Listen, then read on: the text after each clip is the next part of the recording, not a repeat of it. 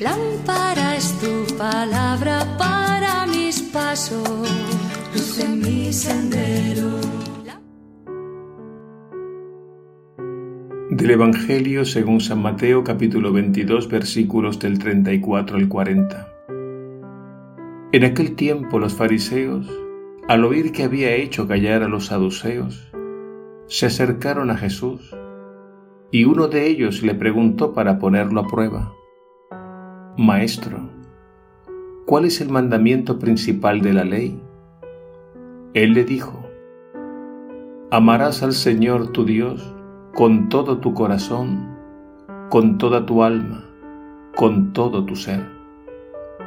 Este mandamiento es el principal y primero. El segundo es semejante a él. Amarás a tu prójimo como a ti mismo. Estos dos mandamientos sostienen la ley entera y los profetas. Palabra del Señor.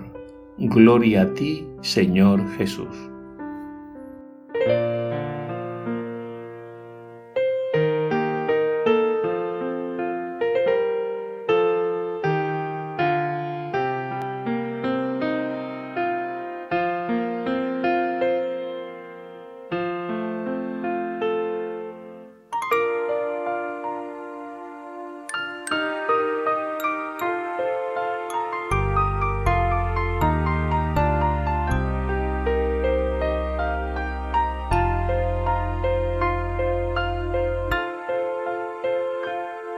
Amor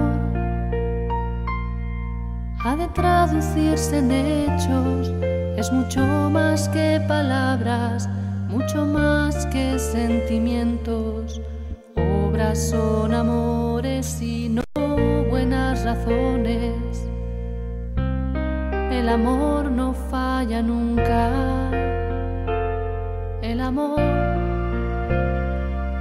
busca ser correspondido es la comunicación del amante y el amado. Es donarse enteramente, entregarse mutuamente. El amor no falla nunca.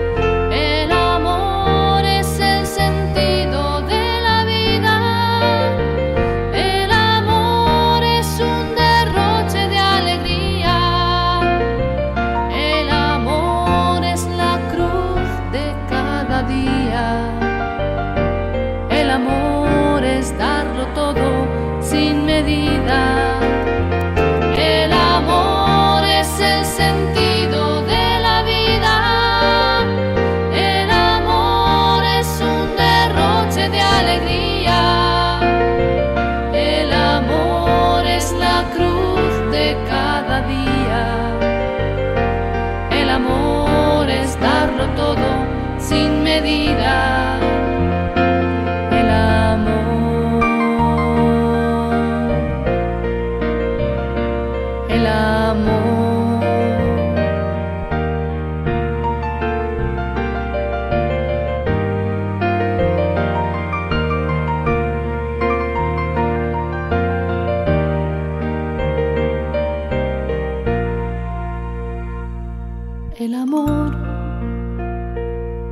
es vivir comprometido. El amor no es egoísta, el amor no es orgulloso. El amor todo lo cree, el amor todo lo espera. El amor no falla nunca.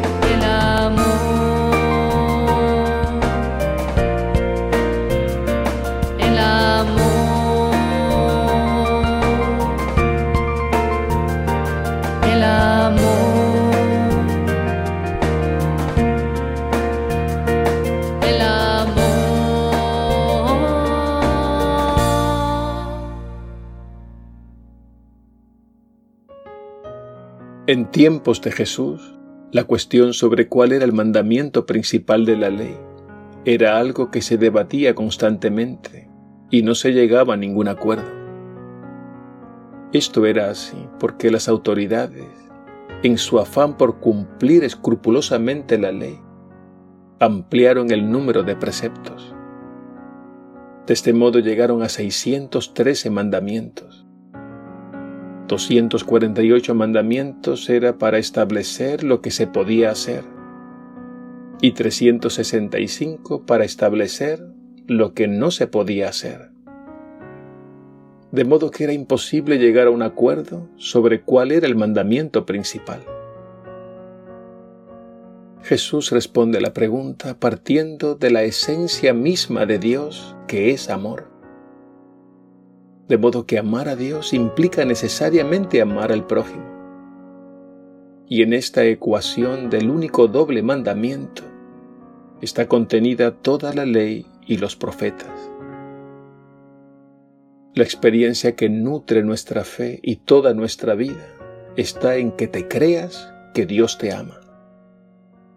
San Juan en su primera carta, en el capítulo 4, versículo 10, nos revela la esencia del cristianismo cuando dice,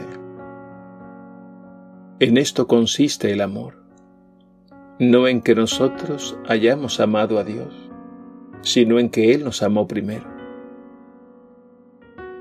Si no acogemos el amor de Dios y lo creemos profundamente, nuestra fe adolece de lo más fundamental.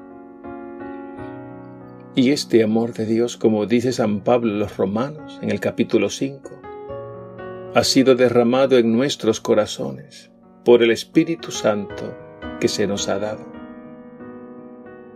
Y este amor es la fuerza divina que nos llena, nos transforma y nos mueve a amar afectiva y efectivamente. Recuerdo en una catequesis, le pregunté a un niño a ver qué sabía sobre los mandamientos.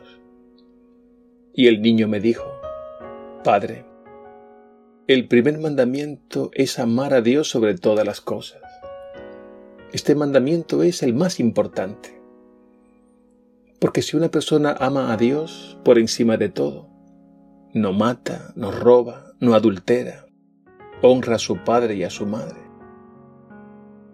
Me di cuenta que el niño entendió sabiamente que no se pueden separar el amor a Dios del amor al prójimo. En el Evangelio de hoy Jesús nos enseña que en realidad estos dos mandamientos son uno solo.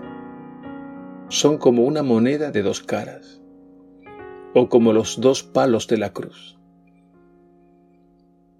El amor a Dios nace de la experiencia de sentirnos primero amados por Él. Y en consecuencia el Padre Dios quiere expresamente que sus hijos se amen con su mismo amor divino. Y el amor de Dios es el origen de toda la creación, porque en todo cuanto existe está grabada la huella amorosa del Creador. Y todo está interconectado. Cada detalle de la realidad forma parte de un todo armónico, en el que el amor de Dios es el lazo que lo une todo, que todo lo hace bueno, bello y santo. Dejémonos amar y confesemos nuestra fe con aquellas hermosas palabras de San Juan en su primera carta, cuando dice, Hemos conocido el amor que Dios nos tiene y hemos creído en Él. No olvidemos, por tanto, que el amor de Dios es la esencia del cristianismo, es la esencia de la vida misma y el secreto de la verdadera felicidad.